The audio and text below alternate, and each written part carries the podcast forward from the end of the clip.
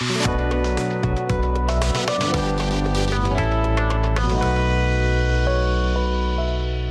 Olá, olá, sejam muito bem-vindos a mais um episódio do One Million Podcast. Este podcast nós falamos de empreendedorismo, empreendedores e de pessoas que de alguma forma ousaram e ousam fazer diferente. Hoje tenho comigo alguém que veio de muito longe, alguém que eu conheci também durante a pandemia e como tem visto a pandemia trouxe-me pessoas fantásticas e hoje temos alguém que veio de muito, muito, muito longe para estar aqui a gravar connosco. Uh, Cláudia Santos, vocês já vão conhecer quem é Cláudia Santos, mas antes já sabes o que é que tens que fazer, senão o nosso amigo Bernardo Brasileiro fica triste, deixa um like, subscreve o canal e ativa o sininho. Cláudia, seja muito bem-vinda, seja muito bem-vinda uh, aqui a, a Espinha, aqui ao nosso estúdio, à nossa presença, seja muito bem-vinda aqui ao, ao, nosso canal, ao Million Podcast, é um privilégio ter-te cá. Tu fizeste muitos quilómetros para estar connosco, ida e volta são mais de, de mil quilómetros, quase 1200, 1300 quilómetros. Tu és de Tavira, do Algarve, bela terra, está um bocadinho mais quente do que aqui em Espinho, certamente. E eu começo sempre aqui o, o, episódio, os episódios da mesma forma. Quem é que é a, a Cláudia Santos e o que, é que, o que é que tu fazes? Dá aqui, um, aqui já um briefing geral aqui à malta, que eles estão super curiosos para saber quem é que é a Cláudia. Então, esta algarvia, boa tarde a todos, esta algarvia realmente vem de Tavira, uh, mais propriamente de uma vila pescatória que se chama Santa Luzia, é a capital do polvo. Portanto, André, quando fores lá abaixo, tens que ir a comer polvo à minha terra. Fica já aqui o. o já temos azeite, só falta o polvo. Não trouxeste o polvo, não? Não. Pronto. Mas vocês também têm cá polvo, não? Aqui não temos muito polvo. Não, há muito polvo aqui, aqui no norte. Polvo, Pronto, então tens mesmo que ir lá em baixo. Ir, vamos certamente. então a Cláudia, uh, nascida e criada uh, no Conselho de Tavira, digamos assim, um, fui estudar para a Guarda, uh, também a perto. eu gosto de fazer longas distâncias. Já. 5 horas de táxi, dizia o outro. Sim, do Uber agora era mais fácil, realmente, tinha-me dado jeito. então eu fui estudar a comunicação organizacional, comunicação e relações públicas para, hum, para a Guarda e depois licenciei-me em comunicação organizacional uh, em Coimbra. Uh, depois eu tinha de fazer o estágio na, hum, numa, numa organização, escolhi ir para voltar para casa, uh, para, para a zona de Tavira e, hum, e, e entrei na, na Câmara Municipal. Uh, e, e, pronto, estou lá até hoje, 16 anos depois, tenho feito o meu percurso uh, todo na mesma, na mesma organização. Top. E, e, e a Cláudia resumiu já aqui tudo, mas este, este episódio tem muito para dar, já lá vamos. Uh, Cláudia, isto é tudo muito bonito e tu já disseste tudo, não é? Quer dizer, eu fiz isto, fiz isto, fiz aquilo, mas na nossa vida nem sempre é tudo tão, tão linear, não é? Nós temos, passa sempre muita coisa na nossa cabeça. E o que é que. Tenho feito essas perguntas, até. Salva até foi no episódio que nós gravamos com a, com a Mariana Pires, que vocês podem ver aqui. Nós falamos. Uh, daquelas, aqueles pensamentos que nós temos quando estamos ali, se calhar naquela altura da, da adolescência, 12, 13, 14, 15 anos por aí, e perguntam-nos várias vezes, pelo menos aqui a mim perguntar muito, e André, o que é que tu queres ser quando fores grande? Eu, eu e tu somos muito grandes, os dois. É verdade. Estamos ali quase no, no 1,90m, ou perto disso. E, mas fora de brincadeiras, o que, é que, o que é que tu pensavas e o que é que tu respondias quando te faziam essa pergunta? Era o que é que o que é que tu queres que quando fores grande? Fazem sempre essa, essa, pergunta. E essa pergunta às vezes tem, tem aqui dois lados. Por um lado é bom porque põe a malta a pensar, mas por outro lado acho que se nós não temos ideias muito claras pode ser muito frustrante. E as pessoas às vezes, nós quando somos putos, quando somos adolescentes, estamos a formar a personalidade e se não temos muita clareza, eu acho que ninguém tem, muito honestamente. Quando estamos ali nos 13, 14 anos é difícil, mas quando nos fazem essa pergunta, nós às vezes começamos a pensar: uh, o que é que eu vou ser, mas eu não sei, e tenho que arranjar uma resposta que é para agradar aos outros. Exato. Muitas vezes acontecia-me isso, não é? Eu tinha que responder o que é que eu queria ser. Exato. Eu, até, eu acho que até acabar o curso nunca sabia o que é que queria ser. Portanto, o que é que tu pensavas e o que é que tu respondias? No meu caso era muito fácil uh, e eu sempre quis ser a mesma coisa. Uh, eu sempre quis ser professora de, de educação física, uh, desde miúda. Um, sempre fui uma desportista. Uh, pratiquei atletismo, uh, a maior parte de, da minha adolescência. Depois, na altura que fui para a universidade, também pratiquei voleibol. Uh, quando regressei da universidade, uh, fui, voltei para o atletismo, mas como treinadora. Uh, e sempre estive muito ligada ao desporto e o desporto sempre esteve muito presente em mim. ser professora de educação física era a minha vontade e era a minha resposta óbvia, não me via a fazer mais nada, porque gosto muito de falar com as pessoas, gosto de ensinar, de poder ajudar e tinha duas tias, tenho aliás, duas tias que são professoras de educação física. Uh, mas para o bem ou para o mal, uh, para o bem porque, porque me ajudaram a querer fazer o mesmo, para o mal porque me ajudaram a desistir da ideia. uh, a verdade é que. Um, Desistindo da ideia, fazendo o mesmo, não é? Desisti da ideia porque eu via a instabilidade claro. de estar colocado numa escola, mas haver sempre colocado numa escola que não era perto de casa e todos os anos tinham que tentar concorrer para uma, para uma escola mais perto. Podia não acontecer, podiam ficar a 100 km de casa, podiam ficar a 200 e aquela instabilidade. Hum, comecei-me a perceber que se calhar não era um momento de de eu querer aquilo.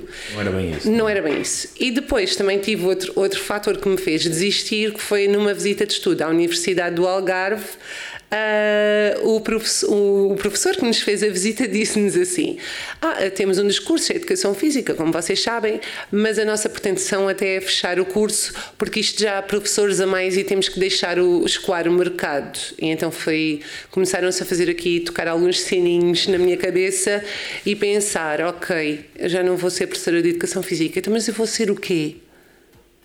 E pronto, foi aí que que, não, que me passou tudo e nada pela cabeça, porque efetivamente estava completamente às escuras, André. Eu, eu sempre quis ser professora de educação física. E, e, pronto, e, e, não foi por aí. Entretanto, uh, na altura de, de, me candidatar à universidade, foi interessante. Uh, ou não, ou foi o destino. Eu tinha o, o livro dos cursos uh, com os códigos para preencher os formulários da candidatura e, e eu só tinha ido fazer o, a específica de português para entrar. E pensei, bem, só tenho português, o que é que eu vou fazer à minha vida? Comecei a, a folhear o livro dos cursos, pensar, olha, isto soa-me bem, sociologia das organizações, perfeito. Só, psicologia do não sei o quê, perfeito. Comunicação em relações públicas, soa-me bem. Bem, aquilo não havia relação nenhuma ali entre os cursos, porque na realidade eu não estava resolvida, eu não, não sabia o que eu queria. Uh, mas eu costumo... Como te entendo, como te entendo. mas sabes que eu tenho muita máxima do nada acontece por acaso.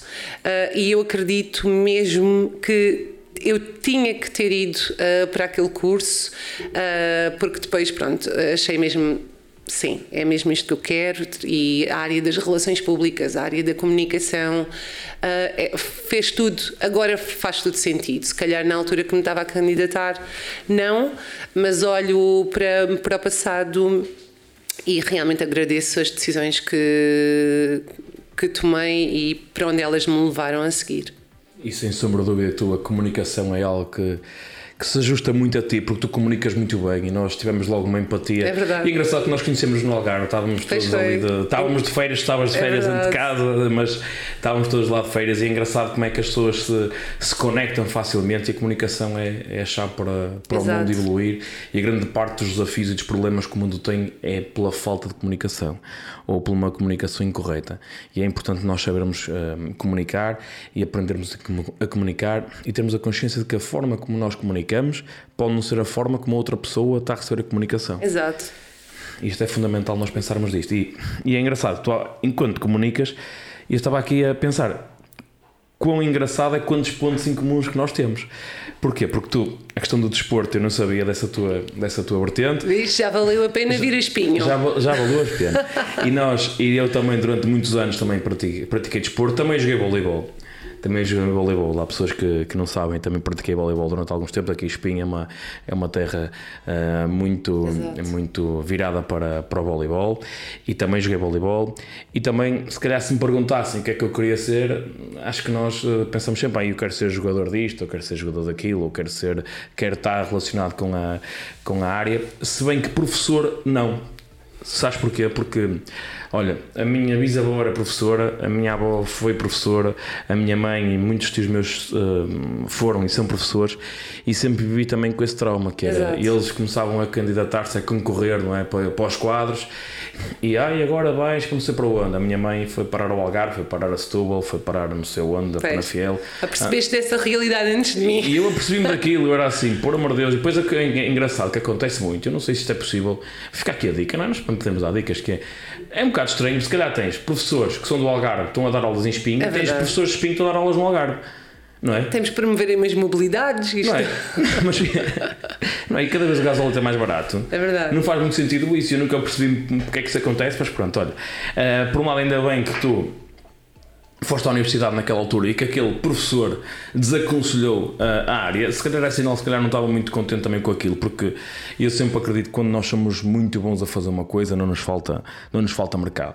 E, uh, e nós aqui que empreendemos, nós sabemos que as oportunidades são para todos, mas não significa que todos vão ter muitos Exato. e bons resultados. Mas as oportunidades estão lá. Agora, a grande diferença é o que é que nós fazemos com as oportunidades que temos. Claro. Não é? O que, é que de que forma é que nós marcamos a nossa, colocamos a nossa diferença, de que formas é que nós criamos a nossa marca, damos o nosso cunho pessoal. Isso é, é fundamental. André, mas nem precisas de ir mais longe. Tu licenciaste. Uh, em educação física, eu no meu caso queria ser professora, não é? Mas o caminho não tem que te levar para a educação. Eu provavelmente, uh, empreendedora como sou, se tivesse ido por aí, tivesse ficado, aliás, não tivesse ficado colocada, de certeza que eu ia inventar alguma coisa. Claro.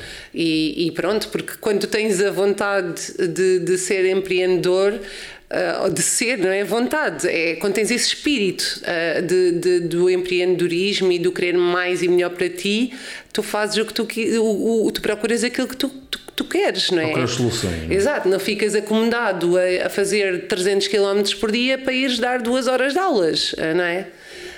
Um, e pronto, eu acho que arranjaria solução, mas não, mas fui a tempo. E empreender é isso, não é? Empreender é às vezes as pessoas dizem, eu, eh, empreender é começar um negócio, não é?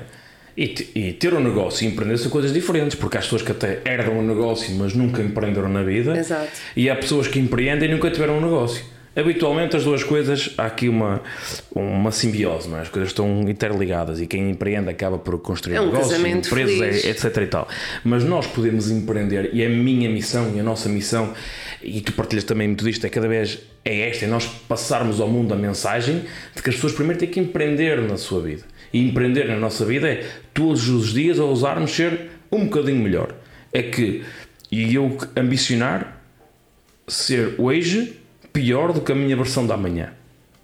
E ambicionar ser hoje melhor que a minha versão de ontem. Se fores 1% assim. Todos os dias melhor, ao final do ano estás 365% melhor. Portanto, uh, só, só precisas de, de querer. Mais o fenómeno do juro composto da coisa, não é? Porque depois é 1% sobre 1% e quando vamos por ela. Sim, sim, sim, sim. sim. é muito poderoso.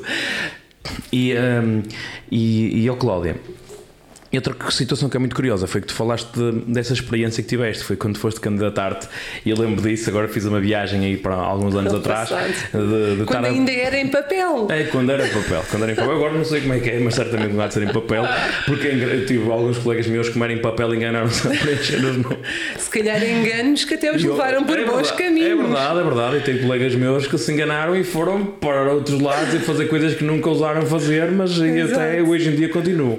Mas é engraçado, lembro perfeitamente de, de me candidatar à, à universidade, fazer esse, preencher esse tal documento, na altura eram seis opções, e eu tinha algumas ideias e a maior parte, como eu não sabia o que queria, foi muito condicionado por aquilo que os meus pais me, me recomendavam, ah, vais fazer isto, ou vais fazer aquilo, e na altura estava muito a questão da, um, em voga a questão da saúde, não é? porque quem tiraste um curso na área da saúde, que era o tal Exato. futuro garantido, garantido, e cada vez mais nós temos esta consciência de que isso não existe, não é? Que é esta, esta ideia, esta concepção de que o meu filho vai para a escola, uh, tirar um bom curso para depois teres um bom emprego, para depois teres aquela vida certinha. Exato. Isto, infelizmente, mas do meu ponto de vista, uh, felizmente, não é assim e ainda bem porque nos obriga a sermos cada vez melhores e realmente quem for melhor e quem for bom consegue se destacar e consegue ter resultados fantásticos. E o que aconteceu foi, eu fui lá preencher aquilo e pus ali um ou dois, uma, uh, entrei na segunda opção, tirei a minha licenciatura em, em, em Ciências Biomédicas, a especialidade em Biomedicina Molecular em Aveiro. Porquê? Porque eu queria algo na área da saúde, mas também não queria ser enfermeiro, enfermeiro. porque eu não queria tirar uma profissão. Eu que não queria ser fisioterapeuta, eu não queria ser uh, técnico de radiologia, eu queria algo que, ok, eu vou para aquela área, mas eu não queria, como eu não tinha muita clareza do que é que queria ser passado 3 ou 4 anos. Querias que é que abrir eu, o leque, Exatamente. um leque. E fui para algo que me permitisse ser um bocado tudo.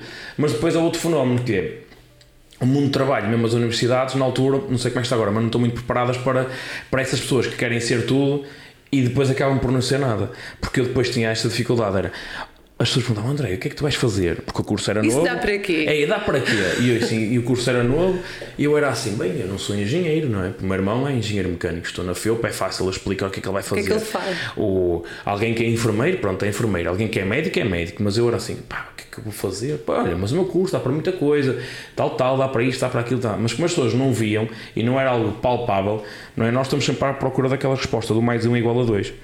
E pode não ser. Oh, André, eu fui para comunicação e relações públicas e, e tu perguntas, e então e o que, é- que é que isso é?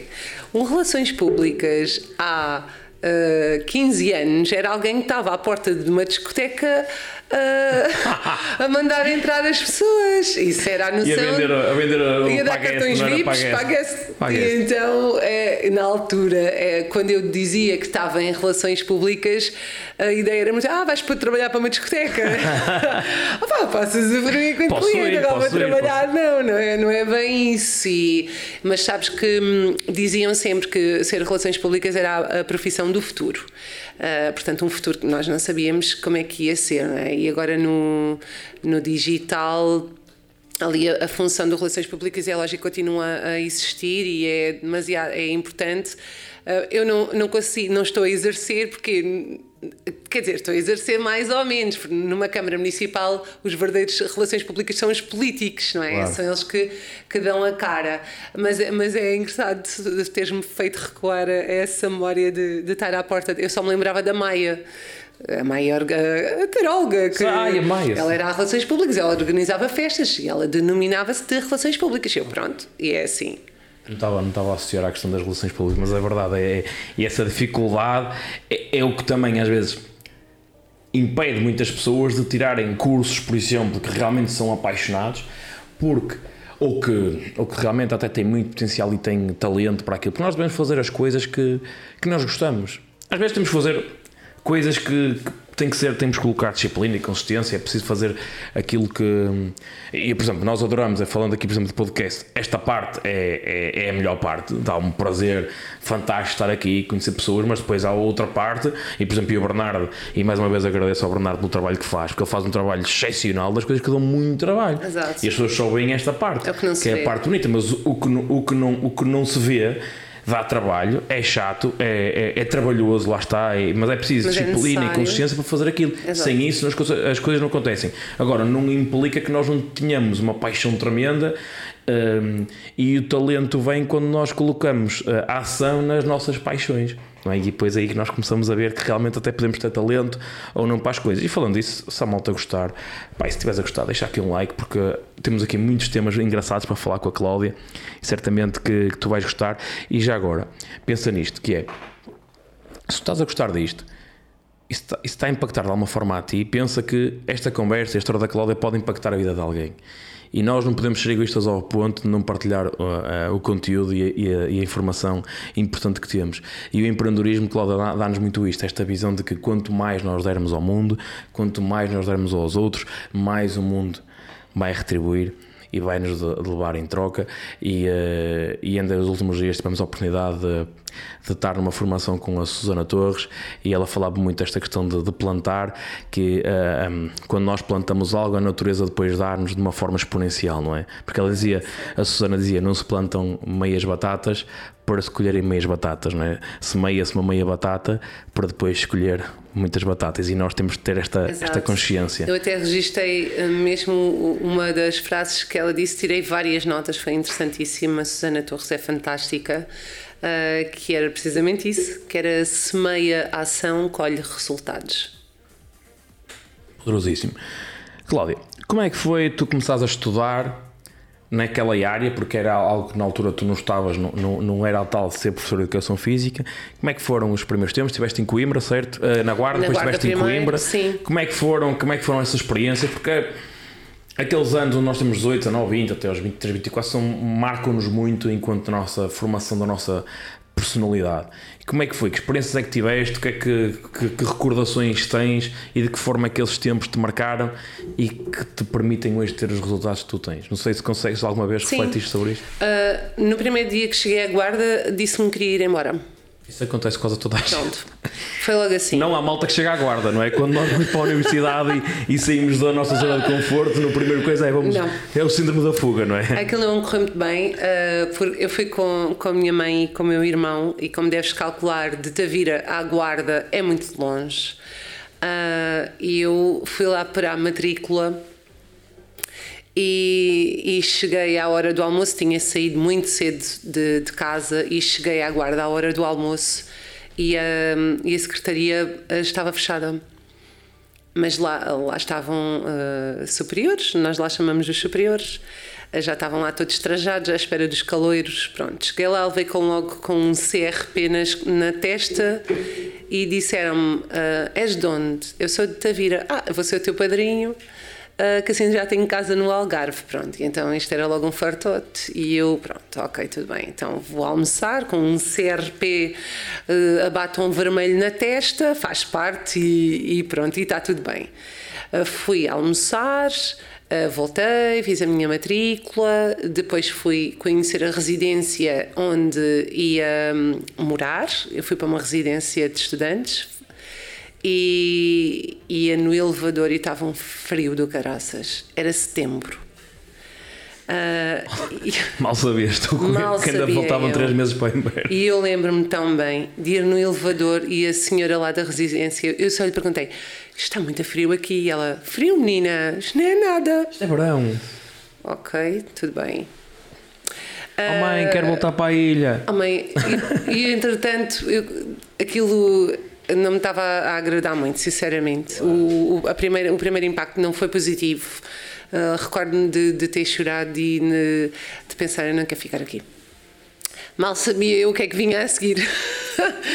Porque posso dizer que uh, não, não tive noutras cidades, para além de Coimbra, mas a Guarda tem um espírito académico fenomenal. Uh, e tem porque a maioria dos estudantes que, que, que lá estão são deslocados. Uh, não existe, como vocês têm aqui nas, nas, grandes cidades, em que pessoas do Porto estudam no Porto, pessoas de Lisboa estudam em Lisboa. Nós não, nós tínhamos pessoal do país todo a estudar na Guarda. E isso uniu-nos imenso. Uh, o desafio une. O é? desafio une e, e, também ter estado numa residência ajudou. Claro. Eu, por acaso, por acaso ou não, puseram-me num quarto com uma açoriana, ou seja, ela nunca ia à casa, eu raramente ia à casa, então eu tinha sempre companhia. Ela, ao fim de semana, passeávamos sempre, foi uma ótima anfitriã. Um, e o estar na guarda por si só foi um desafio para mim, porque é como te digo, os meus colegas de Lisboa uh, iam a casa porque apanhavam um comboio e em 4 horas estavam em casa. Eu não, eu demorava 12 horas a chegar a casa. E eu tinha aulas à sexta, tinha aulas à segunda. Como deves calcular, eu não ia de fim de semana. Eu ficava sempre sozinha na guarda. E pronto. Uh, essa parte não foi uh, muito fácil, tanto que eu depois, quando surgiu a oportunidade de sair Uh, para Coimbra fui. Uh, as minhas colegas ficaram praticamente todas na guarda e eu fui com mais duas para Coimbra, um, porque estar tão longe de casa já não me estava a fazer assim tão bem uh, como no início. Uh, mas pronto, tirando isso, o ter que me desenrascar sozinha, eu sempre fui muito independente. Aliás, eu tive, não sei se chegou um mês sem carro na guarda, eu, eu vim logo ao Algarve buscar o meu carro para ter a minha independência lá uh, e para ir onde eu quisesse. Eu sou muito independente, faço tudo sozinha, não, não, não, não fico à espera de ninguém para fazer, o que, uh, para fazer seja o que for. E eu acho que o facto de ter estado aqueles anos sozinha por minha conta uh, também me ajudaram um, a crescer. Obviamente, inevitavelmente cresces. Uh, depois fui para Coimbra, para uma nova realidade, uma cidade maior, com uh, muito mais cursos, uh, com, com outras realidades académicas. Portanto, a Guarda era ali um, um pequeno mundo. Uh, vivíamos todos uns para os outros. Coimbra já não era bem assim. Nós na Guarda éramos 50, na minha turma éramos 50 amigos. Uh, em Coimbra não foi tanto assim. Uh, também pronto, a turma já se conhecia, caíram ali três raparigas ah, da guarda do nada, o que é que estas vêm para aqui fazer?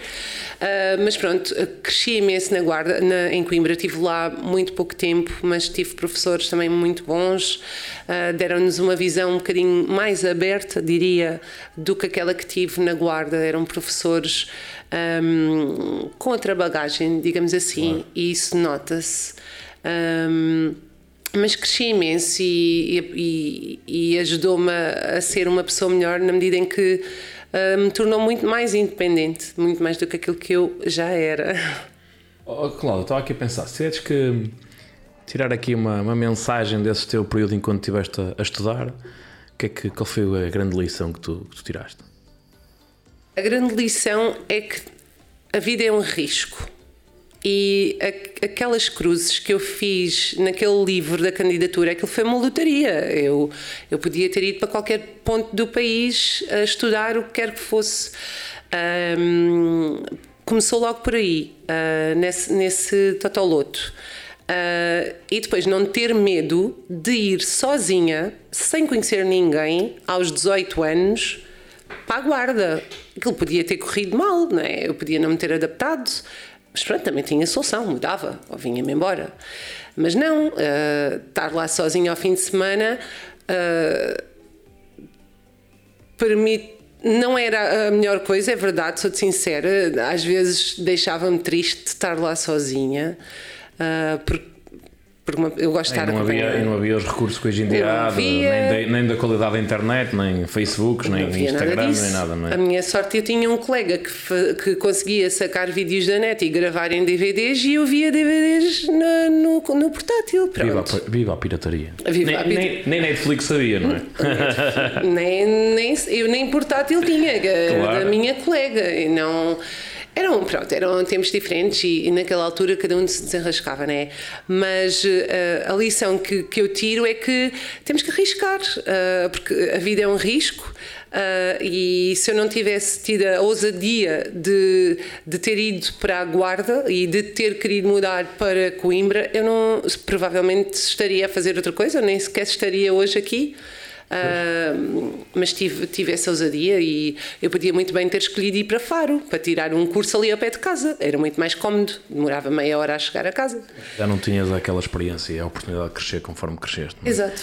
Tem muito a ver com isso. Exato. Ah, Cláudia, já que falaste de Faro, falaste do Algarve, entretanto voltaste Sim, a casa, não é? Depois, depois voltei a casa, uh, tive, eu tinha de fazer um estágio curricular, era obrigatório para, para concluir a licenciatura. Um, Ainda tentei ali em algumas unidades hoteleiras, mas por incrível que pareça, não consegui, era, e era estágio não remunerado, não é? Uh, não consegui. Eu, na altura, nem sequer tinha uh, computadores, uh, internet em casa, uh, e então ia, usava muito o espaço internet da, da Câmara de Tavira. E foi numa dessas idas ao espaço internet que ia mandar currículos que, hum, que surgiu a hipótese: mas o que é que andas a fazer aqui neste dia de chuva? E eu, olha, ando a mandar currículos para, para ver se consigo um estágio. Então, e porquê que não vens estagiar para aqui? Eu, eu, Câmara, uh, nunca pensei nisso, tipo, de ir para uma Câmara Municipal. Uh, e pronto, a verdade é que depois uh, fui a uma entrevista com o atual responsável na altura. Um, e pronto, o estágio foi aceito e desde junho junho, junho não, desde março de 2006 até hoje que, que lá estou, estou no mesmo sítio. Muito bem. E o que é que hum, estiveste lá, ou seja, já estás lá há 16, 16 anos. anos. Muito, muito tempo. Muito tempo. Como é que tem sido essa, essa jornada? Como é que é trabalhar Uh, das 9 às 5, não é? Que é aquela, aquele clichê. Hoje em dia já não é das 9 às 5, mas como é que é essa? Eu, eu ainda trabalho é das 9 às 5. Ai, que bom, que bom, que bom. Mas como é que é, como é, que é, como é, que é essa experiência? Como é que tem sido essa experiência? Que lições é que tens tirado? Quais são as, as coisas boas? Quais é são as frustrações? Porque às vezes as pessoas não têm consciência de como o tempo passa rápido, não é? E como é que nós às vezes, de algo que nós não estamos a contar fazer e quando vamos por ela estamos nos mesmos sítios há 5 anos, há 10 anos, há 15 e por aí fora. Como é que tem sido essa, como é que tem sido essa experiência? Uh, efetivamente, eu acho que tu dás-me. Tu tens essa noção, realmente passou muito tempo quando fazes contas, uh, porque eu, eu não sinto que estou lá assim há tanto tempo, uh, porque tem sido uma caminhada bastante interessante. Um, eu comecei realmente uh, no meu estágio na área da, da comunicação, um, trabalhar a parte da comunicação interna, a parte da comunicação posterior, uh, fazia muito essa parte da comunicação. Até que em 2009, portanto, já no, no quadro, porque eu depois concluí o estágio curricular. Uh, surgiu uma oportunidade de um programa do governo que eram estágios profissionais Uh, e eu fiquei nesse estágio profissional. Uh, entretanto, depois uh, fiquei a contrato e mais tarde entrei para, para o quadro e é, e é a tempo indeterminado que, que, que é meu, a minha relação contratual neste momento. E hum, em 2009, quando se dá a alteração do executivo na Câmara Tavira, hum, houve ali uma pasta, que era a pasta da qualidade, como nós chamávamos, que, que, fique, que estava entregue a uma pessoa que tinha um cargo político, que entretanto uh, saiu, e a pasta ficou ali um bocadinho esquecida. Eu, como sou uma pessoa de, de desafios e sou bastante proativa, Uh, eu costumo dizer ah, que eu nunca sei se a pasta veio ter comigo ou se fui eu que fui ter com a pasta. e sinceramente não me lembro muito bem. Mas o que é certo é que uh, foi essa um, a minha atitude que mudou a minha carreira na Câmara. Uh, eu comecei a trabalhar na área. Nós somos certificados em Sistema de Gestão da Qualidade pela norma ISO 9001 uh, que são princípios de, de, gestão, bons princípios de gestão, e o meu trabalho basicamente resume-se a garantir que a, a Câmara age em conformidade com os princípios da, da norma de gestão. Uh, já estou, portanto, desde 2009, já se passaram uns aninhos, um, e é um trabalho que se identifica imenso comigo, uh, porque a procura é pela melhoria contínua. Ou seja, o meu dia a dia é pensar a melhoria, é pensar a mudança em prol da melhoria. Kaizen, não é? Que é o chamado método Kaizen, não é? Que é da melhoria contínua. A isso é melhoria. é a base do, e nós, mais uma vez, ao empreender, empreender é isso, não é? é Exato. É procurarmos melhorar Exato. todos os dias um bocadinho. É olhar para aquilo que se faz e uh, pensar numa forma de tornar o processo mais eficaz, mais eficiente e melhorar. Uh, e então esse é o meu, o, neste momento, é uma das minhas funções, é, é, trabalhar nessa, nessa área. Portanto, não se esgota, não se esgota porque os processos não se esgotam, porque as pessoas não se esgotam. E hum, neste momento já temos a, a, a, Câmara toda está certificada e é nesse âmbito que, que eu dou o meu contributo à, à, à autarquia. Portanto, é, é isso o meu dia a dia. Muito bem. Oh, oh Cláudia, entretanto, lá está, o tempo passa e uh, em 2020 uh, eh, surgiu algo não é, que, que transformou o mundo de, de, muita gente.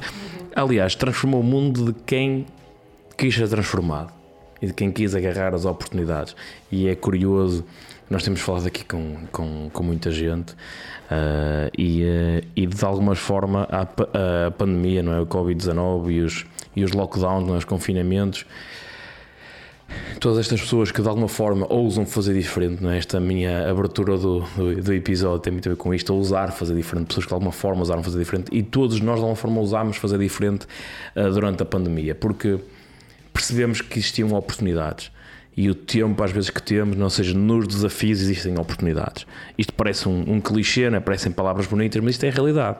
Nós depende de qual é o, com que olhos nós olhamos para o desafio. E, um, e tu em 2020 tiveste a, a oportunidade de ter se calhar mais tempo para ti, uh, mais tempo em casa, não é? Tu uh, ficaste em teletrabalho e de que forma é que isso, que gatilhos é que foram uh, se desencadeando, desencadeando aí no teu, no teu cérebro, porque isso provocou-te várias alterações naquilo que é hoje em dia a tua, a tua vida, a tua forma de estar, também no mundo do trabalho, no, da forma como tu também empreendes. O que é que se passou? Que é que se passou? Nos primeiros meses uh, voltaste para casa para trabalhar, como a maior parte da malta, não é? Como a maior parte da malta. Uh, Eu acho que é comum uh, e acho que se tu perguntares a qualquer pessoa se gostava de ter o seu próprio negócio, um, se calhar pouca gente te diz que não. Uh, e eu já me tinha questionado uh, que gostava de ter o meu negócio, trabalhar para mim.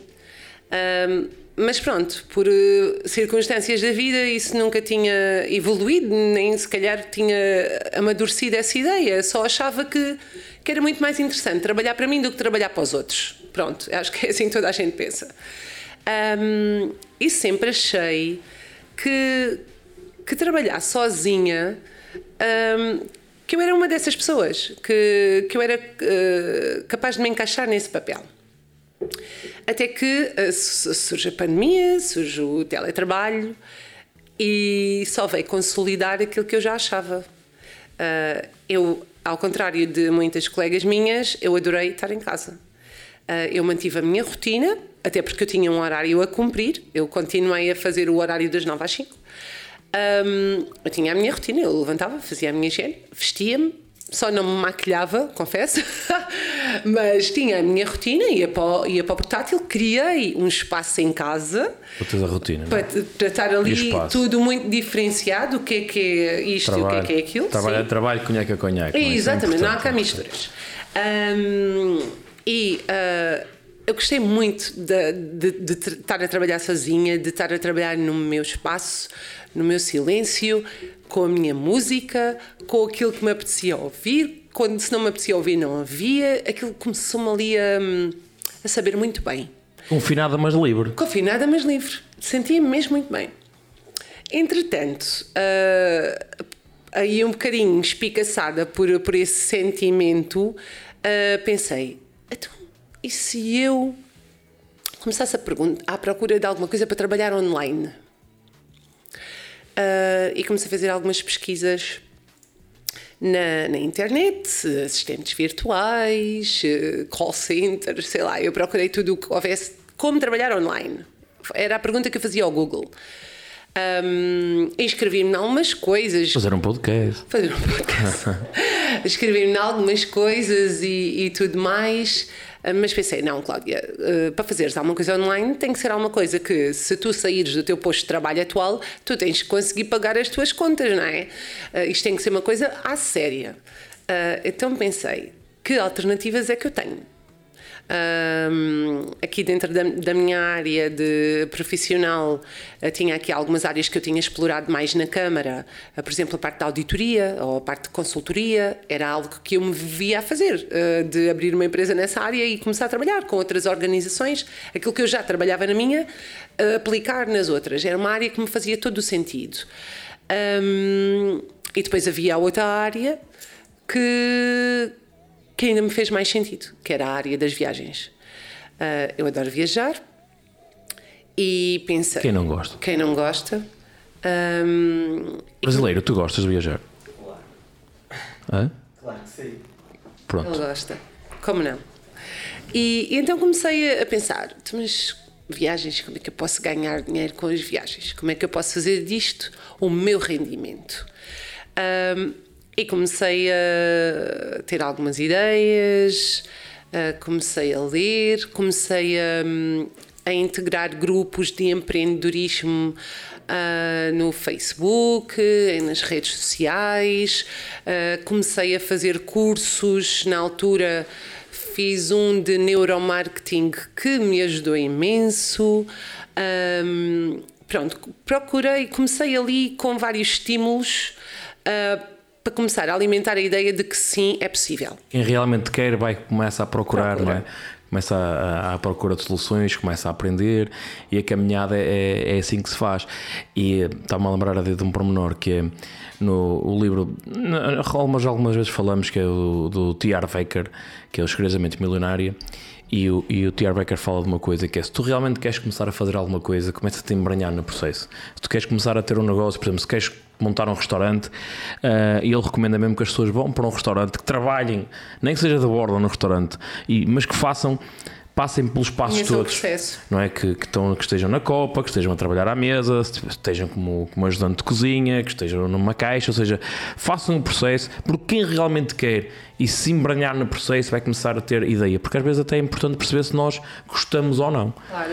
Não é? e, e uma das formas que nós empreendemos também com o, com o marketing relacional também permite isso, permite nós começarmos a empreender, não é? De uma forma mais ligeira, sem tanta obrigação e percebermos se recalhar, pá, eu até gosto de empreender.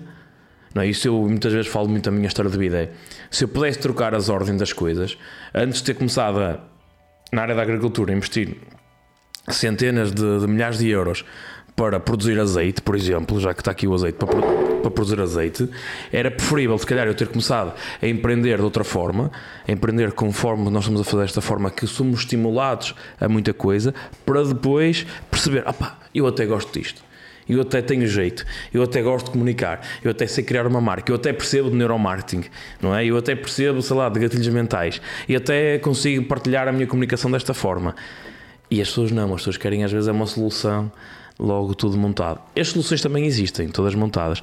E como é que foi essa, essa tua descoberta? O que é que tu foste? Desculpa interromper o teu raciocínio, mas estava não, aqui não. com esta ideia aqui a. Não, fizeste bem. Uh, efetivamente, eu, eu tinha, tava, os meus fins de tarde, os meus fins de semana era fazer tudo o que havia de cursos de, de a parte do empreendedorismo, da, da, do de marketing digital, de pronto. Por lá está, eu também não sabia bem aquilo que queria. Uh, eu, eu, já tinha tomado a decisão de ir com o coração e não ir com a razão. Uh, com o coração no sentido de não, eu vou fazer alguma coisa na área das viagens. Um, e pronto, de tudo aquilo que aprendi e também de algumas coisas já sabia, obviamente, uh, eu pensei: o, a solução está em mim. Então, o que é que me distingue dos outros? E essa resposta era muito clara. Quando... É, é, a paixão, não sei o que vais dizer, mas o que nos distingue sempre dos outros é a forma que nós fazemos as coisas. Também. E no meu caso, na área das viagens, o que me distinguia era a minha forma de viajar. Okay. Uh, uh, uma, uma das, das uh, empreendedoras que eu seguia, ela dizia sempre: onde é que as pessoas te pedem ajuda? Quem recorre a ti pede-te ajuda porquê? E a minha resposta era muito óbvia era das viagens. Pessoas pedem-me ajuda. Como é que marcam um voo? Como é que fazem o check-in? Como é que é a forma mais fácil de, de ir da A para B? Uh, se eu recomendo algum hotel naquele lado? Se eu já conheci aquele país e se recomendo? Uh, e então aquilo começou-se: não, não, não. É mesmo por aqui. É mesmo por aqui. O que me diferencia é a minha forma de viajar, a minha forma de viajar uh, independente e, uh, e com orçamento. Há pessoas que podem até viajar sem orçamento, mas eu viajo com orçamento. Porque eu prefiro fazer muitas viagens do que fazer só uma e estourar logo o orçamento todo. E então pronto, e comecei a, a, a receber as respostas que eu andava à procura. E, e foi nessa altura que hum, achei que o mais fácil uh, para mim, porque eu já tinha essas ferramentas em mim, era ensinar aos outros a forma como eu viajava. Era prestar serviço de consultoria. Era, no fundo, ser uma. fazer a mediação entre os operadores, eh, entre as companhias aéreas entre, e o cliente. Portanto, eu ajudava um, a concretizar a viagem uh, dessa forma. Portanto, e, e foi aí que eu percebi: não, é mesmo isto que eu quero fazer. Mas, mas depois o Facebook veio estragar isto tudo. O Facebook, o Facebook mostrou-me um anúncio de empreender na área do turismo. Eu, olha lá, se calhar, deixa lá ver o que é que isto é. E, e, e foi pesquisa. Mais um desafio. Mais um desafio, vamos lá. Estava completamente disponível, André. Eu eu estava. De mente uh, aberta, não é? Eu estava de mente aberta a tentar consolidar uma ideia que tinha, que ainda não tinha passado de uma ideia. Eu já tinha a marca, eu já, já tinha o domínio da internet, já tinha essas coisas todas, uh, mas ainda não estava a passar de uma ideia, não é? Eu ainda não tinha bases para me lançar assim de um dia para o outro, não é? ainda. Mais vale, mais vale estarmos preparados e a oportunidade nunca aparecer do que não estarmos a, preparados e a oportunidade estar à nossa frente. Exatamente. E, e tu, no teu caso, tu foste preparando. E Para o a que é certo, oportunidade que eu nem sabia que me ia aparecer. mas o que é certo é que aparecem. Ela e, apareceu. E, e o que acontece muitas vezes é que as pessoas, as oportunidades passam à frente delas, mas elas nem sequer estão preparadas para elas. E, nem, e, o preparar não é. não- não- o estar preparado não é saber tudo o que é necessário para agarrar aquilo. É estar de mente aberta para pelo menos experimentar. Sim. Porque isso depois abre-nos um leque de, de oportunidades fantásticas. E essa, se eu tivesse que passar uma, uma mensagem, ou passando uma mensagem, é ah, começa a ficar mais predisposto para as oportunidades que estão à tua volta, porque elas estão aí. E se tu realmente queres mudar, é desejar é diferente de querer, porque nós, quando nós queremos, nós fazemos por, por isso. E tu quiseste realmente e foste atrás. Porque a maior, a maior parte do pessoal só, só, deseja coisas diferentes. Eu posso desejar ganhar euro milhões, mas eu não quero ganhar euro milhões. Sabem porquê? Porque eu não joguei no, no euro milhões. Quando se eu quiser alguma coisa, nós fazemos ah, por, por, por isso, nós vamos atrás. E tu foste atrás de algo que tu querias, ainda não sabias bem o quê. Ou foste descobrindo, mas o que é certo é que as coisas acontecem. Eu fui alimentando essa vontade. Ah, e volto ao que disse no início: nada acontece por acaso. Ah, e entretanto, eu fui tentar perceber o, o que é que significava empreender na área do turismo. ahm, e falei com, com a nossa colega, com a Sara, com a Sara Isa, e ela explicou-me, portanto, partilhou comigo a, a oportunidade de, de poder não só rentabilizar as minhas viagens, como poder hum, fazê-lo numa, numa perspectiva de ajudar o outro. E eu ganhar com isso, obviamente. It's all about the money. O resto é conversa. Amor, amor, é o polegar a roçar no indicador. E, e, e quem E diz esta, o e, contrário. esta, e esta não aprendi em Macau, foi mesmo eu que disse. Aqui, pois. eh, e o, quem diz o contrário não, não, não diz a verdade. Ahm, e então ah, aquilo começou-me a fazer algum sentido na medida em que essa a ferramenta que, que, que me foi apresentada era o passo inevitavelmente iria ser o passo seguinte da ideia que eu já tinha concebido. Engraçado. Ou seja, ajudar as pessoas a marcar as próprias viagens e de repente surge-me a ferramenta para o fazer. Olha, André, se isto não é o destino, eu não sei o que é que foi, porque. Tu procuraste Era- isso, não é? Tu estavas, Pois, é verdade. Eh, nós Estava disponível. Ainda há uns tempos atrás saiu, saiu um, um documentário ou filme que é o do Segredo. Que já existia um documentário que era O Segredo e Sim. há um livro que é do. Está-me a esque- a esquecer o nome do, do autor do livro, mas eh, fala da lei da atração.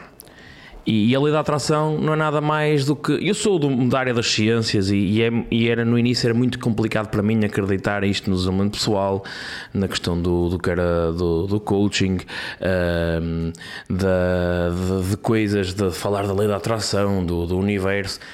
Mas isto também é explicado à luz da ciência. Porque quando nós começamos a focar-nos em determinadas ações, em determinadas coisas, o nosso cérebro fica muito predisposto para essas coisas. Começamos a encontrar respostas na nossa vida eh, e à nossa volta começamos a estar mais predispostos para aquilo. É, por exemplo, alguém que nunca conduziu e eh, começa a tirar a carta de condução. Eh, Quando entra num carro, vai começar a ver como é que, se calhar, o pai ou a mãe começam a pôr a, a- a mão na manete, como é, que, como é que trabalham com os pés, ou seja, o nosso cérebro começa a ficar predisposto para aquilo.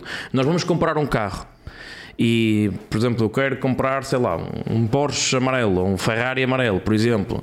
E eu vou na, na rua, vou começar a ver tudo que sejam carros amarelos primeiro. E depois, se calhar, os carros amarelos já passavam por mim, só que como eu não estava focado naquilo, o meu cérebro não me dava aquelas respostas. Exato. Da mesma forma, quando nós estamos numa multidão, por exemplo, e encontramos uma cara conhecida.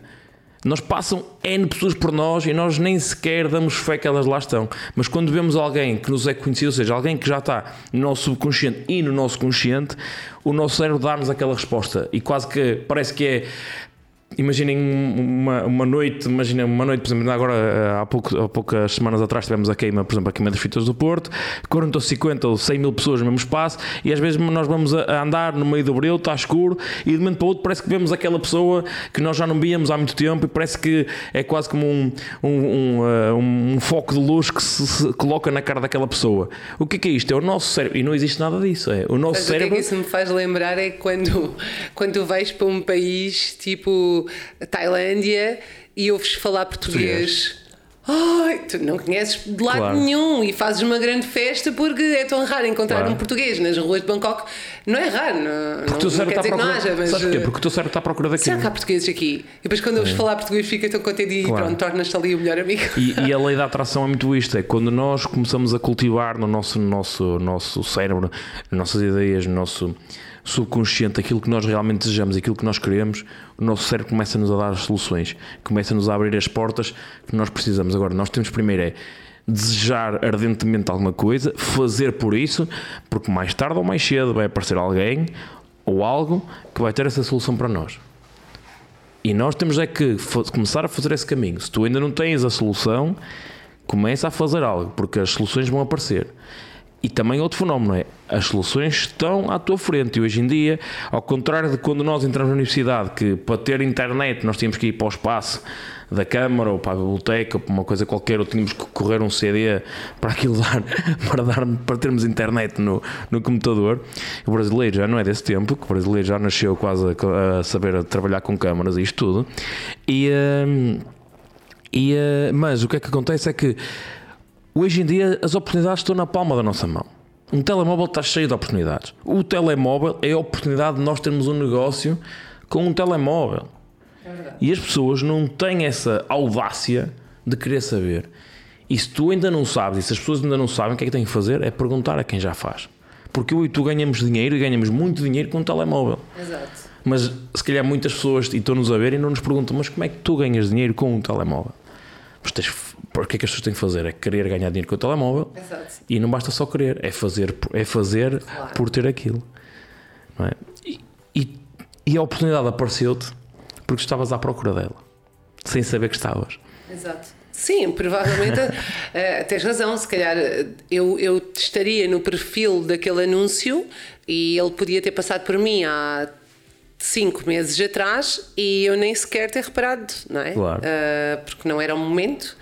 Uh, mas ele aconteceu, ele passou, uh, eu conheci a oportunidade e era como te dizia, um, aquilo foi mesmo o concretizar de uma ferramenta que me podia que iria operacionalizar a ideia que eu já tinha. Então não, não tive dúvidas nenhumas quando decidi um, tomar o, o passo de, de, de, me juntar a, no mundo do esta empresa no mundo do, do, turismo.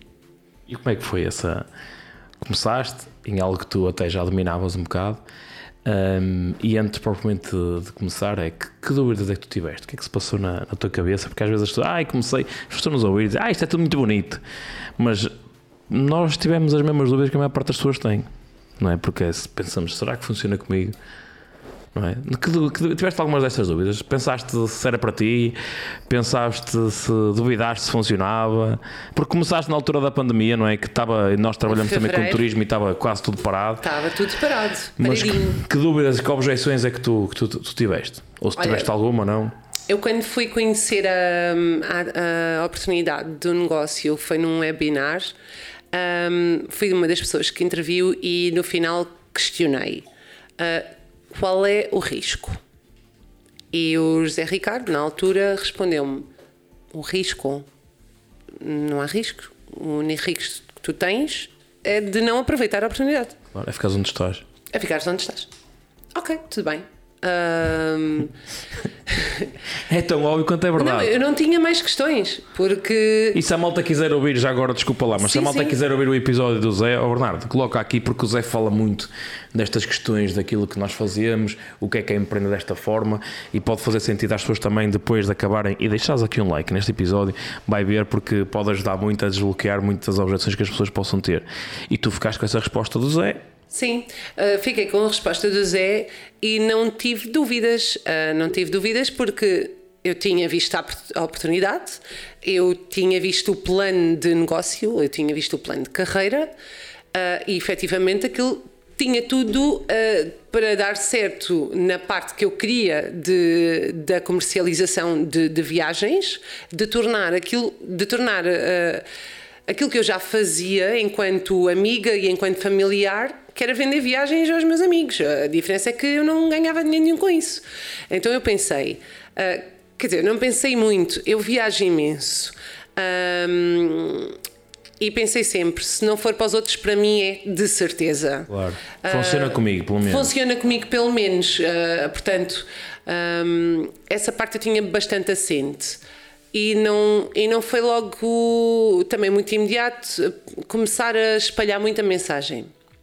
Pensei, eu tenho já várias pessoas que eu conheço que viajam. Uh, eu, eu, normalmente organizo as viagens com os meus amigos, somos, temos um grupinho, portanto já são mais oito ou nove pessoas a viajar comigo. Uh, tenho familiares que também viajam, portanto eu já tinha ali um, um leque de pessoas que eu sabia que iam fazer aquilo resultar. Um, e então, sinceramente, André, eu não, eu não tive muitas dúvidas, eu não, eu não questionei o negócio porque eu vi que realmente aquilo era o. Era, Estavas à procura. Era o que eu estava à procura. Sem saber que estavas, mas era o que fazia era, falta. Era é? o que fazia falta. Tanto que eu não, não demorei muito tempo a, a aceitar uh, o, portanto, o, o desafio de, de, começar a empreender. E pronto, passou. Uh, lógico que estávamos na pandemia e eu costumo dizer que foi o melhor timing que eu podia ter uh, começado porque deu-me tempo de estudar operadores, de ver quais eram os melhores operadores para cada destino, uh, deu-me tempo de eu poder demorar uma tarde a fazer um orçamento, uh, deu-me tempo de, de eu estudar. Uh, deu-me tempo de eu conseguir criar conteúdo de valor para a, minha, para a página que eu já tinha de, das viagens, deu-me tempo para tudo. E deu-me tempo para eu criar o meu caminho. Uh, e digo que foi a melhor altura porque a minha ideia foi: quando as pessoas quiserem viajar, elas já vão saber que, que podem recorrer a mim para as ajudar a, a concretizar essa vontade. Daí, um, daí eu dizer que foi mesmo o timing certo, tudo aconteceu, tudo se alinhou uh, para que as coisas tivessem corrido como correram. Eu até te diria que tu parecias agora um agricultor a falar. Porque um agricultor o que é que faz? É, se quer, uh, não é? Se quer colher batatas no verão, não é? Tem que as semear, não é? Em uh, março, abril, não é? Ou seja, a altura certa para começar a, a preparar o terreno para depois plantar é no inverno. É? é? quando as coisas estão mais paradas. E este tem que ser o mindset. Eu falei muitas vezes disso durante a pandemia, que era, malta, é a altura certa para vocês prepararem o terreno para começarem a plantar, porque vai chegar a altura de vocês escolherem. Mas só vai colher em grande quem ousar plantar e trabalhar as coisas nesta altura em que está tudo parado. E tu tiveste essa visão que é, não é a altura de colher, mas esta altura é boa para plantar para cuidar e para fazer crescer. E se as pessoas que nos estão a ouvir, se de alguma forma estiverem no momento deste da, da sua vida, ou seja, estiveres num momento em que parece que as coisas estão paradas, parece que as coisas não estão a correr bem, muito provavelmente está na altura certa de tu começares algo, mesmo que ainda não estejas preparado, é começa a fazer algo, começa-te a preparar, porque o momento de tu teres os resultados vai acontecer, mas só vais ter esse resultado quando e se tu agora fizeres alguma coisa. Porque se as pessoas estiverem, se estiveres à espera de chegar o momento para colher, de, de, colher, seja o que for, mas colher o resultado, ter o resultado, e só se estiveres à espera dessa altura para começar a fazer, bah, tenho mais notícias, não vai acontecer nada. Portanto, se queres fazer alguma coisa, eh, faz aquilo que a, que a Cláudia eh, fez na altura e começa. Sim, uh, até posso dizer mesmo mais. Uh, aquilo, eu podia mesmo não ter tido um, não ter reagido da melhor forma àquilo que me aconteceu, porque eu entrei, iniciei o negócio uh, em fevereiro, no final de fevereiro. Um, quis preparar a minha marca, ter as minhas coisinhas todas bonitas. e então, dia 7 de abril, que era um, é uma data que, eu, que, eu, que me dizia alguma coisa, e lancei a marca Viajar em Low Cost no dia 7 de abril. Uh, muitos posts com promoções, mesmo eu sabendo que as pessoas não iam viajar, André, ninguém viajava. Aliás, nem sei se as viagens nem estavam sequer proibidas pois. nessa altura, não é? Um, mas havia muitos riscos inerentes a, a viajar. Uh, e eu todos os dias punha uma promoçãozinha e, e todos os dias alimentava uh, as minhas redes sociais. Uh, posso dizer que de abril a julho eu não fiz uma venda. Não, não concretizei nada e orçamentos eram muito poucos. Uh, quando as pessoas. E porquê que não, porquê que não desististe? Eu não desisti porque, porque eu tiveste três meses, porque a maior parte da malta, três ou quatro meses sem, sem resultado. Eu não podia desistir. Uh, como é que eu ia desistir sem sequer ter tentado? Não fazia sentido. Uh, ainda mais face ao contexto onde estávamos, né? porque, porque eu ia desistir. Não, não vais desistir. E... ainda não tinhas plantado propriamente, não é? Não, não tinhas que dar tempo às plantas nem crescerem. Nem tinha, tinha ido para o campo e claro. já estava a vir embora. Não, então tem, tem que fazer render gasolina que aquilo estava caro e ainda dá. Mas, uh, mas a questão é que. Hum, eu trabalhei muito, uh, trabalhei muito e sou muito perfeccionista uh, e, e, e, então estava sempre a criar coisas e dar dicas e nunca, nunca deixei de criar o meu caminho, de ganhar a minha autoridade. E eu acho que a diferença é aí, está aí. Tu tens que ser uma autoridade no teu negócio. As pessoas têm que te reconhecer como um especialista. E eu senti que já tinha estes dois patamares. As pessoas já me conheciam por eu viajar muito. Se, se perguntasses a alguém, olha, de onde é que conheces a Cláudia? Ou o que é que te relaciona com a Cláudia? Toda a gente te ia dizer, ah, está sempre a viajar. Ela não para quieta, não sei como é que ela viaja tanto. Um, eu já era já uma autoridade na área do, do, das viagens. As pessoas não sabiam era que agora eu comercializava as viagens, né? Ou seja, eu tive que fazer esse caminho, eu tive que fazer esse trabalho no digital. E o que é certo é que no final de julho uh, começaram a chegar mais pedidos de orçamento, portanto, na altura do verão o Covid também aliviou um bocadinho, uh, tenho ainda essa bem, memória, ainda bem. Ainda bem. Uh, o, nessa altura a pandemia aliviou um pouco e também deu alguma liberdade às pessoas para começarem a pensar nas suas férias. E, e foi aí que a minha vida mudou uh, e que, que eu comecei a perceber isto agora é sério, Cláudia. Uh, e pronto, e foi um, foram ali uns meses intensos, uh, mas em que te digo mesmo, fez tudo valer a pena uh, e consolidar a ideia de que a decisão foi a melhor decisão que eu podia ter, ter tomado. Hum, e tu tomaste essa, tomaste essa decisão, tomaste essa decisão e, uh, e, o que é certo é que as coisas correram-te uh, bem, eu diria muito bem, não é? Porque bateste alguns recordes. Uh, foi um ano de 2021 que, mesmo no teu caso, na prática, começou a meio e até faturaste bastante. mais do que da sensação que é sentir que funciona, como é que tu te foste motivando? Porque isto é muito bonito, não é? Ah, e tal, eu tenho que fazer, mas no dia a dia, às vezes nós levantamos ou chegar ao final do dia de trabalho e, e, a maior parte das pessoas querem empreender e para começar a empreender, a minha recomendação é que começa num part-time ou no micro part-time. Mas como é que tu chegavas depois de um dia de trabalho e naqueles dias em que nada corria bem, como é que tu te motivavas? O que é que tu, qual era o discurso interno que tu tinhas para ter força para fazer? Porque é fácil agora falar porque tu tiveste resultados acima da média, mas para termos resultados acima da média, nós temos que fazer aquilo que a média não faz. E tu, de alguma forma, foste fazendo aquilo que a média não faz e tudo começa aqui na nossa capacidade de, de pensar. O que é que tu pensavas? Que, qual era o discurso que tinhas para ti mesmo? André, a minha vida mudou. Uh, mas eu mudei a minha vida. Minha vida não mudou, eu mudei a minha vida. Claro. Eu deixei de ter sábados de manhã, eu deixei de ter domingos de manhã. Uh, no sentido que eu, eu fervilhava em ideias. Eu fervilhava. Eu não conseguia adormecer Eu saía das formações que, que, que, que nos proporcionam eu vinha carregada de ideias de coisas que eu podia fazer, coisas que eu podia implementar, coisas que, que podiam me ajudar. Uh, e eu cheguei a pensar, e até li isso no, no, no, de uma empreendedora, que era dormir com um, um papel e uma caneta na, na mesa de cabeceira. Uh, porque eu estava sempre a ter ideias. Então, e se eu fizesse assim? Então, e se eu fizesse assado? Olha, devia criar o conteúdo A, devia, era interessante fazer B eu fervilhava em ideias. Eu não esperava que o despertador tocasse. André, muitas vezes eu levantava-me direta para o computador porque eu queria fazer, eu estava super motivada. Um, Esse estado de flow é muito bom, não é?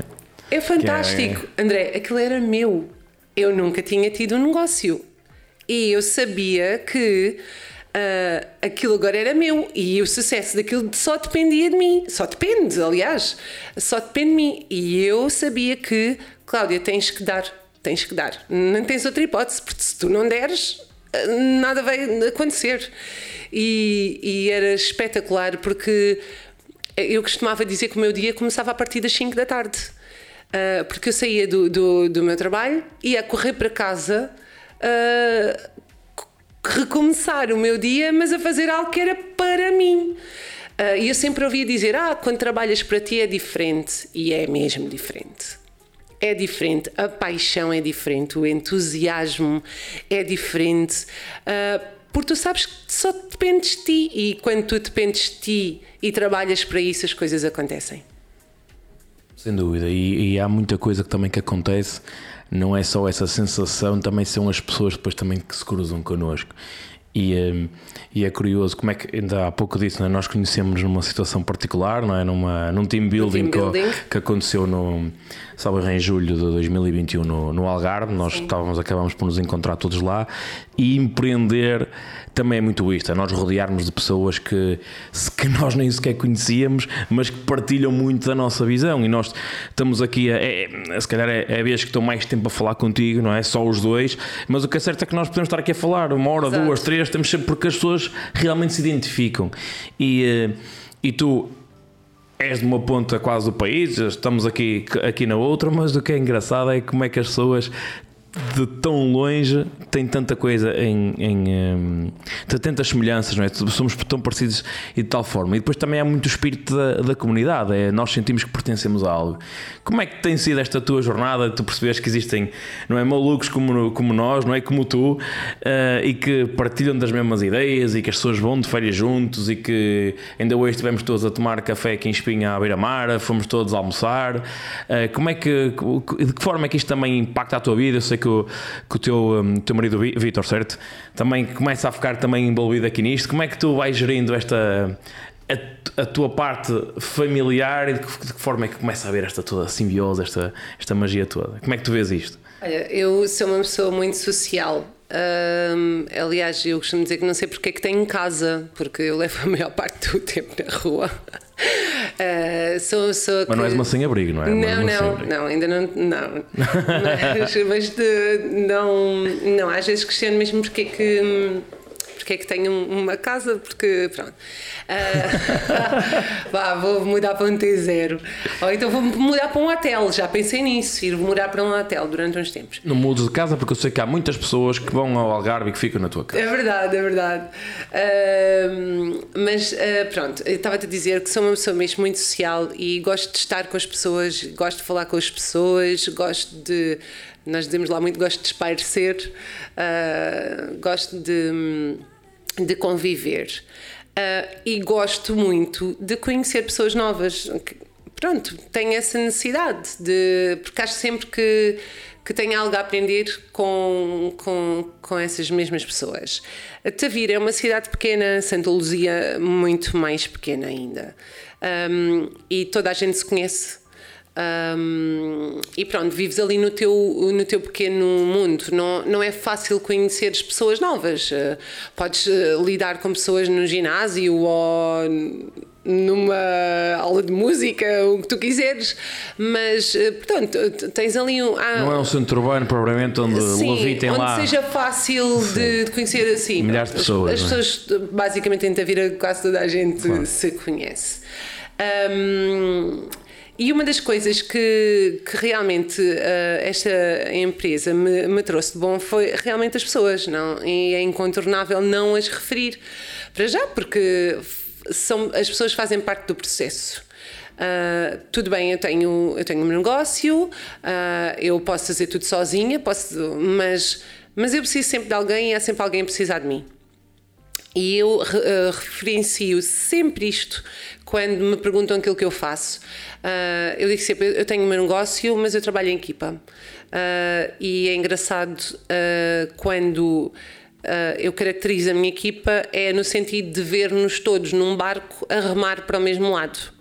E há poucas empresas em que tu podes dizer isto, porque eu não me considero concorrente de nenhum dos meus colegas. Uh, nós somos mesmo verdadeiramente colegas e, e, queremos todos o mesmo. E eu acho que isso é a mais-valia da, da, da, nossa empresa. Uh, depois, quando tu começas a perceber que tens tanto a aprender com as pessoas que já passaram pelos mesmos patamares do que tu, tu pensas, esta Marcela já está naquele ponto B, do A ao B houve um processo, eu só tenho a aprender com esta pessoa. Então, deixa-me cá ver como é que ela fez. Uh... Sempre foi natural para ti essa questão de modelar. Nós falamos aqui disto algumas vezes, que a importância de nós termos esta humildade para copiar, que modelar é isto, é copiar quem já teve resultados, não é? Quem já está no ponto, quer chegar ao ponto B, sempre foi natural em ti ou, ou foi algo que tu foste tomando mais consciência uh, desde que começaste a empreender? Uh, eu nunca, não, não, não sou muito assim. Uh, não era muito assim. talvez porque também não precisei ser assim. porque, por exemplo, na, na Câmara Municipal eu agarrei numa área nova Uh, eu estava completamente sozinha naquela área, não havia mais ninguém com formação. Uh, eu própria não tinha formação, tive que, que, que, ir aprender, tive que ir à luta. Uh, e fui construindo ali um caminho um bocadinho sozinha, desacompanhada, e levei o barco para, para a frente. ou seja, não tinha muito onde me apoiar. ao contrário daqui desta parte do turismo, eu tinha pessoas que já passaram pelo mesmo que eu, eh, que já tiveram as mesmas dúvidas, que já lhe aconteceram os mesmos desafios, ou seja, porque é que a roda já está inventada? Eu estou sempre a dizer isto. A roda já está inventada, porque é que eu vou tentar mudar a roda? Não, não vale a pena. Se uh, eu preciso de ajuda para fazer uh, um orçamento para Zanzíbar e eu nunca estive em Zanzíbar, porque é que não é de perguntar a alguém que já lá esteve um, se me ajuda a dar referências das melhores zonas para o hotel, qual é o, a melhor altura do ano para visitar aquele destino. Um, e pronto, e, e esse é, um, é uma das mais-valias dessas pessoas que tu, que tu conheces. Para além dessa aprendizagem, são as relações que tu constituís. Uh, é a procura que tu tens de te rodear de pessoas que te trazem inputs positivos. Tu foste uma delas, eu não te conhecia, tu nem sequer és da, da, da mesma equipa do que eu, uh, mas eu tinha-te como referência no sentido de que quem está acima de mim também te tinha como referência, que eras um empreendedor puro. Eu assim, não, tenho que me rodear do André. E eu, tem que ver quem é a personagem. Tem que ver quem é, quem é este André, ainda por cima tens o nome do meu irmão. Uh, no Algarve não tivemos muito. Uh, para ah, ali no outro contexto. E já uh, tinhas bebido uns copos todos, não é? Portanto, sim, rápido, umas é? caipirinhas. Sim.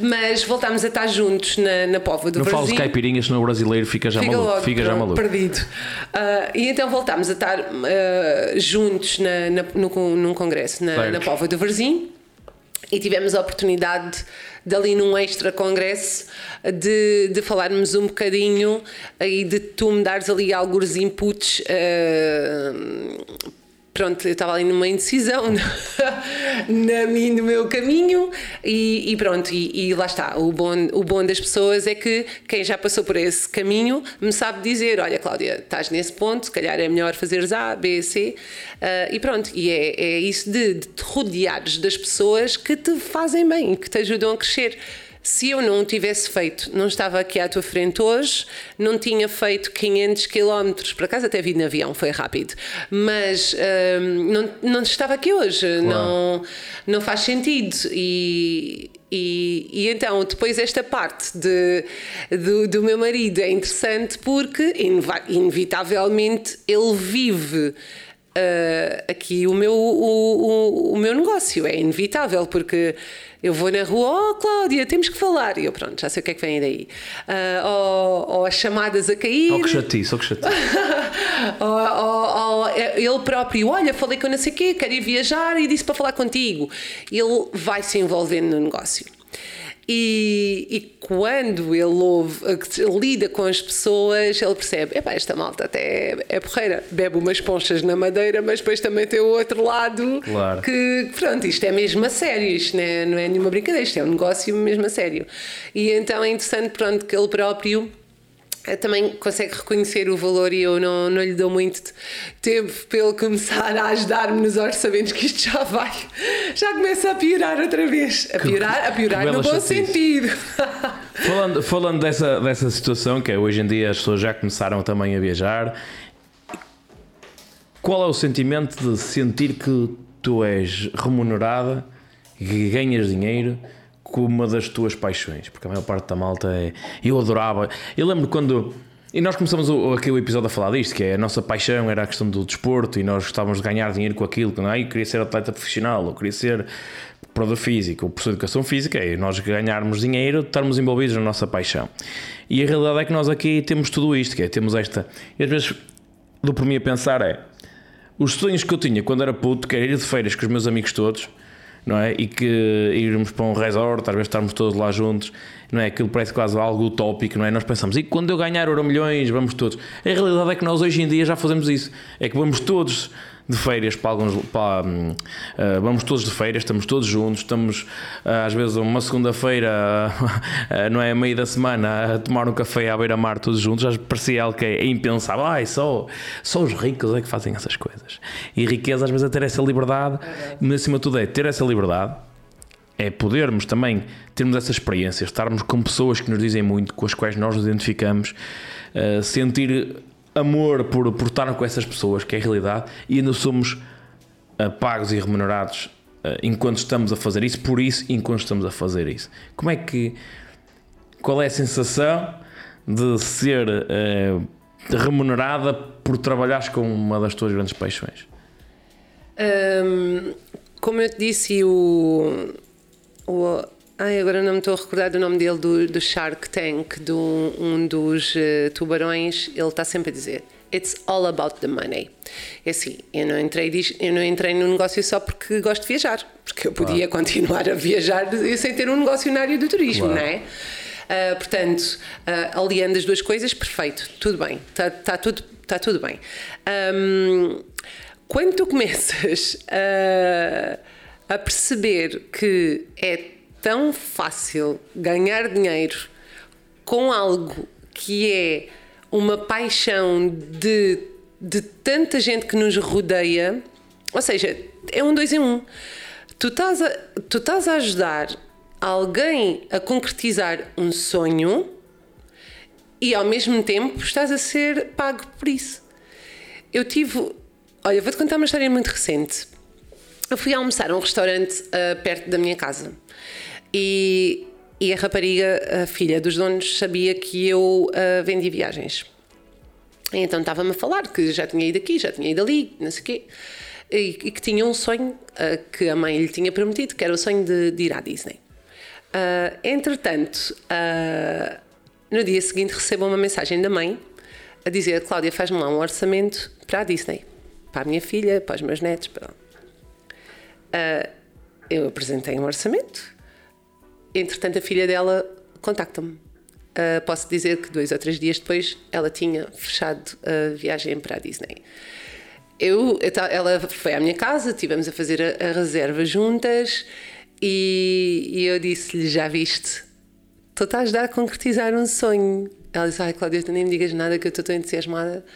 E na noite estávamos a trabalhar no orçamento e eu nem dormi eh, do entusiasmo que tinha. E estás a ver, André, são estas pequenas coisas que, que eu sei que estou a, a, a contribuir para algo positivo na, na, vida das pessoas, porque viajar é fantástico e é algo positivo. Uh, é lógico que pode, podes ter uma experiência negativa, mas a vontade que te leva a viajar é algo positivo. Um, E depois penso, às vezes, olha, eu nem sequer é pelo dinheiro, eu não vendo uma viagem à, à, espera da comissão que vou, que vou receber. Eu vendo uma viagem porque é aquilo que eu gosto de fazer e é para, e é para ali que a pessoa quer ir e é aquilo que ela quer concretizar e, e é o desejo que ela quer ver eh, realizado. Mas, eh, claro que depois é muito bom também ter o, o retorno disso, não é? Porque, porque tempo é dinheiro em fazer uma reserva leva tempo e fazer um orçamento leva tempo uh, e o teu tempo é precioso. Uh, Mas cada vez leva menos tempo. Cada vez, cada vez leva menos tempo, é verdade. Uh, e pronto, é, é, um bocadinho isso. É o, o ser pago para, para, para, fazer algo que tu gostas um, é, é muito melhor do que, que seres pago pronto, por, por te limitares a, a cumprir o teu, a tua rotina, o teu dia a dia. E tu fazes o que fazes muito bem e há bem pouco tempo foste reconhecida, subiste ao palco para, para receber um, um, prémio, que é algo que habitualmente não, não existe não é, no, nosso, no nosso dia de trabalho, no nosso cotidiano, na, no trabalho da maior parte das pessoas. Como é que foi estar em cima de um palco e, e ver as pessoas a reconhecer o teu, o teu bom trabalho ao final de, de tão pouco tempo? No meio de tanta gente e tanta gente a ver, como é que foi essa sensação? Olha, hum, como, como já, já disseste, não, não gosto muito de, de estar a, a referir isso, mas a verdade é que o, o, ano correu muito bem e fui top de vendas durante alguns meses uh, consecutivos na, na empresa. Um, e pronto, já havia a prática do reconhecimento mensal. Uh, e pronto, onde tens a tua equipa uh, a reconhecer-te, dar os parabéns, e, e, é realmente muito bom. Quem é que não gosta de ser reconhecido? Não conheço ninguém que não goste, não é? Um, e então, pronto, esta prática da, da empresa é sem dúvida um, um estímulo bastante uh, positivo uh, para quem não pronto, para quem se esforça tanto uh, e tens bons resultados, é verdade, mas quando és reconhecido por isso, uh, faz tudo muito mais sentido e dá-te muito mais combustível para, para continuares a tua jornada. Um, ontem foi, o, agora nessa cerimónia, depois foi o culminar de, desses meses todos. Uh, numa subida ao palco com uma plateia com centenas de pessoas a aplaudirem-te e depois recebes mensagens nas redes sociais uh, para parabenizar-te e a dizer que és um exemplo e, e tu sentes que se calhar noutra empresa eu diria que aquilo soa falso, uh, mas aqui eu não sinto isso. Não sinto isso porque eu também já tive outras pessoas como exemplos. Uh, eu lembro-me na altura quando eu entrei, uh, a Filipa Souza vendia imenso era, era, estava sempre ali nos tops e eu pensava, pois o que é que ela faz? Como é que ela consegue? Uh, ou seja, ela já era a minha referência e depois passei a ser eu para outras pessoas. Portanto, eu acredito que seja mesmo genuíno quando as pessoas te elogiam, te, te, te, fazem fazer realmente sentir que és diferente, que não és igual aos outros. Uh, um colega meu, quando acabou a cerimónia, veio ter comigo e disse-me: Eu quero ser como tu, eu quero estar naquele palco. E, e a verdade, André, é que nós temos a mesma ferramenta. É, é comum para todos nós. Agora, a forma como tu a moldas, como tu a trabalhas, como tu a melhoras, tu, isso é que depois nos distingue da média. E, e, nisso é lógico que nada acontece por acaso e é resultado de mesmo muito esforço. Claro, é dedicação. Eu trabalho mesmo muito. Uh, mas resultados, pronto, surgiram. E, e, tu resumiste tudo isto, que é o fator diferenciador em tudo na vida somos nós. Porque se existem pessoas com a mesma ferramenta, no mesmo período temporal, a ter resultados acima da média, o fator diferenciador somos nós. Isto é importante as pessoas pensarem nisto, que é se existem pessoas com as mesmas ferramentas, com o mesmo veículo, durante o mesmo período a terem resultados acima da média, a diferença e a pergunta que nós temos de fazer foi essa pergunta que tu fizeste. É como é que ela está a fazer? E mais, é como é que eu posso também fazer igual ou melhor? E o fator diferenciador é o homem do espelho, que é aquela pessoa que nós vemos em frente ao espelho de manhã com mais maquilhagem ou com menos maquilhagem é aquela pessoa. E isso aí é diferenciador. Porque é quando nós assumimos a responsabilidade por aquilo que nos acontece que os resultados começam a acontecer. Porque já existem exemplos, está provado que o veículo funciona. Agora a questão é como é que tu queres ter resultados? O que é que tu estás disposto ou disposta a fazer para ter resultados? E essas perguntas que as pessoas têm que fazer. Sim. É, é, é como tudo na vida. Uh, se tu tiras a carta de condução uh, e te dão as chaves do carro para a mão, se tu só conduzires 10 minutos por dia, se calhar só vais ser um bom condutor ao final de. Nunca? Ou nunca. ou ao final de, vá, diria, no melhor um ano. Sem prática. Agora, se tu conduzires uma hora por dia, já são menos tempo. Se conduzires duas horas por dia, eh, pronto, lá está. Isto é como tu na vida. E, e, e, e, este negócio não é diferente, como, como em nenhum outro. Eh, como a agricultura. É como a agricultura. mas a verdade é essa, é que. Eh, mas tens que querer tens que querer. Uh, ter só o carro estacionado à porta não, ah, não é suficiente. Sim, sim. Se não darmos a ignição, se não darmos com ele, tens que pôr ter... gasolina. Tens que pôr gasolina no carro, senão ele não anda. O melhor Ferrari ou hoje em dia o melhor Tesla não é à porta, mas se não andarmos com ele, não nos leva a lado nenhum. Não. Podemos ter as aplicações todas da Uber ou da Bolt, se não clicarmos para chamar o carro, não, não vem. E mesmo que venha, se nós não entrarmos nele, não vamos a lado Também nenhum. não vais a lado nenhum. Cláudia, estamos aqui a entrar na, na, na reta, reta, final. final. Uh, tenho aqui algumas perguntinhas para ti. Uh, qual é que foi o melhor investimento ou melhor coisa que compraste por um, até 50 euros no, no último ano? Ai, André, essas perguntas agora. Ai, eu gostei do ai, André. Ai, André, se até 50 euros. Até 50 euros. Uma noite de hotel, por exemplo, na, na Jordânia. Estou a brincar contigo. Hã? Uma viagem, né? É, malta, hoje em dia estou a gostar do tema. Ou bilhetes de avião ou de, dos hotéis. Muito bom. Olha, o bilhete para vir para o Porto custou-me 5 euros, não foi um bom investimento. Top. Abaixo dos 50. Mais Já barato. respondi. Mais barato que o de comboio de, de Espinho ao Porto, quase. Portanto, já tens aí uma resposta. Muito bom. Um, onde é que as pessoas te podem encontrar no, nas redes sociais? Então, eu, a minha página pessoal é Claudieta Around the World e a Claudieta Around the World anda no Instagram.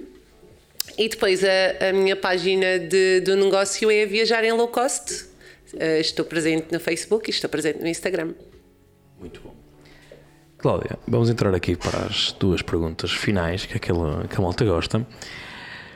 E depois peço que olhes ali para aquela câmara, que é para dar aqui as respostas. E a primeira pergunta é: Tu, quando tinhas ali 13, 14 anos, não é? Disseste eu queria ser professora de, de educação física, era aquela tua ideia. Se tivesses que mandar uma mensagem para a Cláudia dos 13, 14, 15 anos, o que é que tu lhe dirias com base naquilo que tu sabes hoje? Que mensagem é que lhe passarias? Olha, Cláudia, uh, a vida são dois dias uh, e nunca te arrependas das decisões que tomas, uh, porque vais te arrepender daquelas que não tomas. Portanto, se a vida te der limões, faz limonada. Muito bom. Um, gostei dessa. Pensei que a vida são dois dias e o carnaval são três, mas. Não, mas essa disses tu. Isso digo Depois ia estar a copiar. Eu digo isso em homenagem ao meu sócio Bernardo brasileiro. não ia estar a fazer isso, não é? Não. Sabes que a cópia é uma coisa boa. Quando nós copiamos não, não alguma pedi, coisa. Mas não pedi, não, podias, eu gosto podias. de pedir antes. Pronto. Uh... Olhando para o futuro, minha Cláudia daqui a 15 anos, 20 anos, vai estar a, a ver e a ouvir este episódio. O que, é que, que mensagem é que queres gravar para, para o teu eu daqui a 15, 20 anos?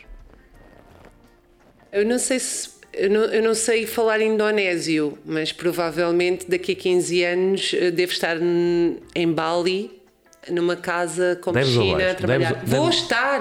Ah, okay. Vou estar em Bali, uh, numa casa com piscina, a trabalhar online uh, no meu telemóvel. Um, e vou só me arrepender de não ter começado mais cedo.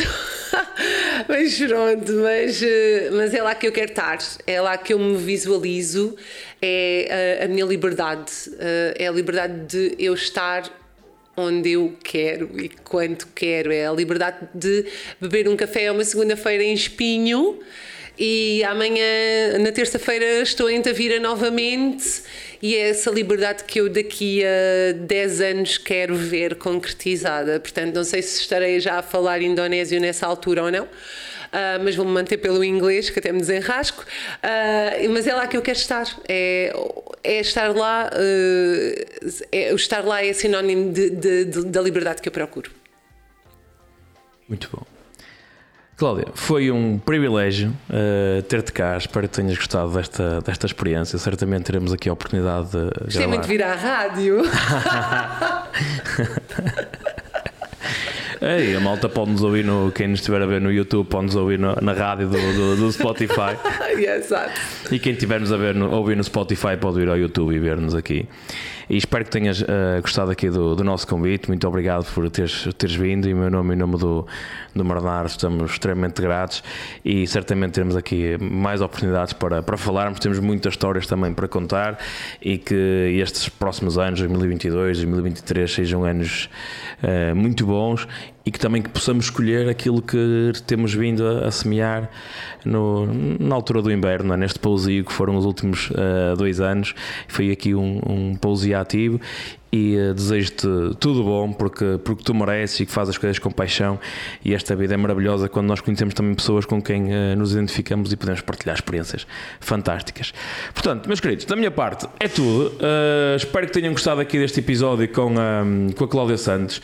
Se gostaram, então certo que tu gostaste, deixa aqui um like, vamos aqui bater aqui recorde, vamos aqui chegar aos 200 subscritores, que o, que o Bernardo está mortinho que chegamos aos 200 subscritores. Se estivermos aí no 199, deixa o teu a tua subscrição. Se não tivermos, deixa na mesma. Se já tiveres passado, partilha com outras pessoas porque vai ser extraordinário.